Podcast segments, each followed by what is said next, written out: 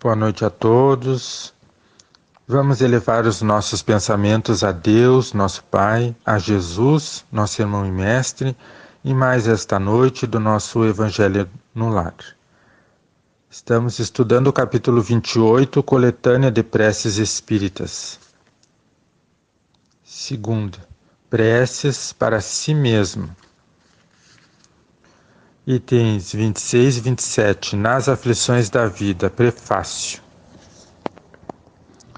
Podemos pedir a Deus favores terrestres e Ele pode nos conceder quando tem uma finalidade útil e séria, mas, como julgamos a utilidade das coisas pelo nosso ponto de vista e nossa visão é limitada ao presente, nem sempre vemos o lado mal daquilo que desejamos. Deus que vê melhor do que nós e não quer senão o nosso bem, pode, pois, nos recusar, como um pai recusa a seu filho o que poderia prejudicá-lo. Se o que pedimos não nos é concedido, nisso não devemos conceber nenhum desencorajamento. É preciso pensar, ao contrário, que a privação do que desejamos nos é imposta como prova ou expiação e que a nossa recompensa será proporcional à resignação com a qual a tivermos suportado. Capítulo 27, número 6, capítulo 2, números 5, 6 e 7. Prece. Deus Todo-Poderoso, que vedes as nossas misérias, dignai-vos escutar favoravelmente os votos que vos dirijo neste momento se o meu pedido for inconveniente, perdoai-mo. Se for justo e útil aos vossos olhos, que os bons espíritos que executam vossas vontades venham em minha ajuda para o seu cumprimento. O que quer que me advenha, meu Deus, que a vossa vontade seja feita. Se meus desejos não são atendidos, é porque entra nos vossos desígnios experimentar-me e eu me submeto sem murmurar. Fazei com que eu não conceba nisso nenhum desencorajamento e que nem minha fé nem minha resignação sejam abaladas. Formula-se o pedido.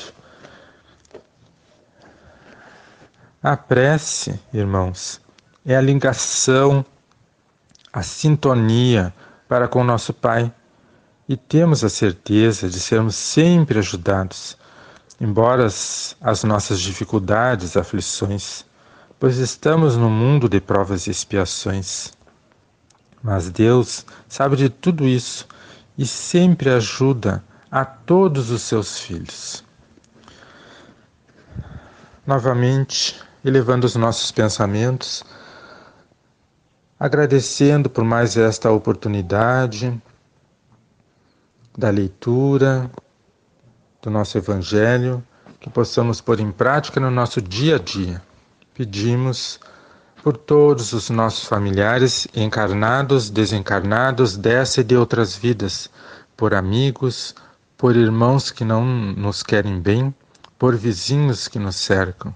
Pedimos por todos os sofredores, em casa, nos hospitais, asilos, presídios, creches, pelos irmãos em guerra, pelos irmãos que estão saindo dos seus países, por todos os seus filhos, Pai, do maior ao menor, em todos os planos, em todos os mundos habitados, que a sua luz, a sua paz envolva a todos. Pedimos por nossa casa espírita, que seja limpa, tratada, que todos os irmãozinhos que lá se encontram nos tratamentos possam serem encaminhados a colônias, hospitais do espaço para seguirem com os mesmos tratamentos, conforme as suas necessidades e com a sua permissão, Pai. Também pedimos por nossos lares, que adentre a luz, a paz da frente aos fundos, envolvendo a todos que necessitam. Pedimos por nossas águas, águas que deixamos nas jarras, nas garrafas, que possam ser magnetizadas, energizadas em seu nome, Pai. que ao bebermos delas, possamos estar ingerindo a medicação necessária para os nossos corpos físicos e espirituais. Agradecemos a Deus, nosso Pai, a Jesus, nosso irmão e mestre, nossa Mãe Maria, por mais esta oportunidade. Graças lhe damos, Pai, e que assim seja.